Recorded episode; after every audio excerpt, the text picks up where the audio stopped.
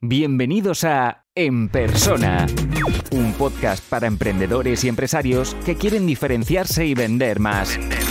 Recuerda que puedes recibir todos los recursos gratis suscribiéndote a la lista de correo en enpersona.com. Enpersona.com.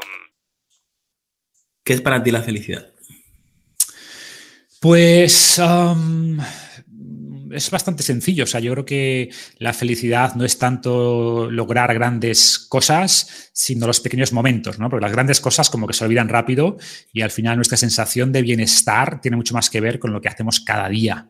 Entonces, para mí, mm, levantarse cada día para hacer algo que te gusta, con gente con la que quieres pasar tiempo, sin jefes y que además te vaya bien haciendo eso, pues es, bastante cercano a, eso que llamamos felicidad, ¿no? No sé si conoces a Nassim Taleb. me gusta, eh, me gusta es, bueno, es, inversor, pero bueno, es inversor barra filósofo y él tiene muchos aforismos que, que me gustan, ¿no?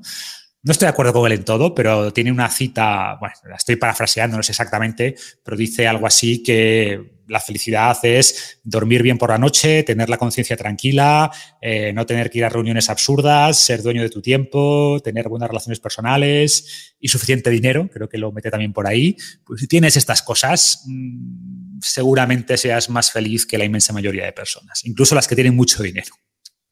¿Qué es emprender para ti? Sí, supongo que, bueno, eh, para mí emprender no es solo tener una empresa, sino eh, eso, llevar, llevar algo a cabo que, que impacte en los demás. Por lo tanto, tú simplemente con tu trabajo de autor ya, ya, has, ya has emprendido y, supongo que la parte de, entrenador, pues eh, también. Así que, ¿qué, supone emprender para ti y, y por qué sí lo recomiendas o por qué no lo recomiendas?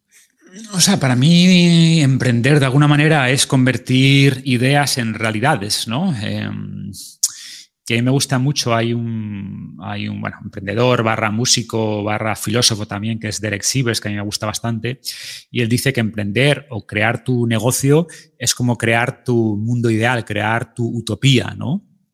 al final tú tienes total decisión de cómo estructuras, qué políticas incluyes en tu empresa, en tu negocio. Bueno, obviamente dentro de ciertos aspectos legales, ¿no? Pero más allá de cumplir la legalidad, todo lo demás, mm, tú eres un artista pintando un canvas, pintando lo que es tu negocio, los productos que quieres hacer, tienes total libertad creativa y eso me parece fascinante, ¿no? Entonces, tener ideas eh, y ser capaz de plasmarlas en la realidad, porque tener ideas es muy fácil, todo el mundo tiene ideas brillantes, pero luego la ejecución de eso, llevarlas a cabo, pues es la parte que yo considero de, emprendimiento, ¿no? de tener esas, esas habilidades.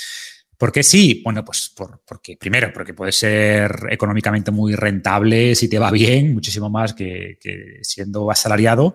Y punto dos, desde un punto de vista de crecimiento personal, pues esa libertad que te da, ¿no? Libertad en todos los sentidos, libertad creativa, oye, tengo una idea y la voy a llevar a cabo, esto no tiene que pasar por un comité de empresas y lo aprueba mi jefe y el comité, no, las ideas que yo tengo las ejecuto y punto, y al final el mercado decidirá si es buena o mala, pero yo lo ejecuto con total libertad y como yo creo que debería hacerse, ¿no?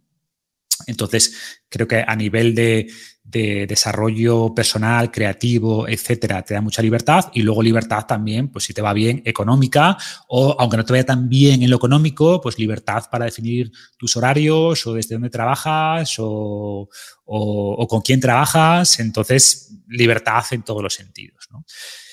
Ahora bien, pues ¿por qué no? Pues porque no es fácil, evidentemente. Si fuera fácil, todo el mundo lo haría, ¿no? Esto no es para todos, eh, requiere ciertas habilidades, ciertas capacidades, eh, y no solo capacidades ah, de habilidades a desarrollar, que también, sino capacidad de tolerar más incertidumbre, de tomar responsabilidad, eh, entonces, pues repito, no es para todo el mundo y no es fácil y eso también hay que, hay que ser consciente, contar lo bueno y lo malo del emprendimiento.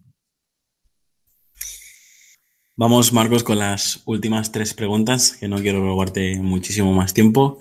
Y la siguiente es, ¿cómo te gustaría ser recordado? Pues no tengo tampoco así grandes expectativas de legado. O sea, básicamente ser recordado como alguien que, que, intentó ayudar a las personas a vivir mejor, y, ya está. Y si me recuerdan así, me doy por contento. ¿Qué lema te define? Pues ah, me gusta esta idea que si no recuerdo mal eh, era de Gandhi, ¿no? De, oye, que tu vida sea tu mensaje, ¿no? Es decir, sin duda me gusta divulgar, ¿no? Y poner mensajes ahí fuera, pero intento ser un ejemplo de lo que enseño como lema, ¿no? Y las cosas que, de las que hablo son cosas con las que he experimentado, que he probado, que no solo tienen ese respaldo científico, sino que creo que son aplicables, ¿no?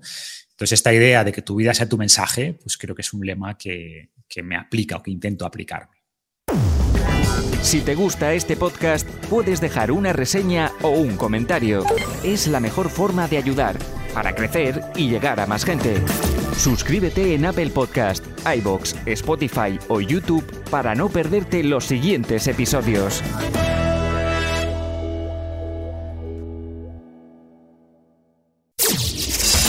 Y aquí termina el episodio de hoy.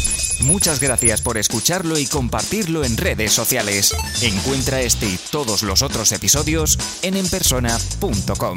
Enpersona.com.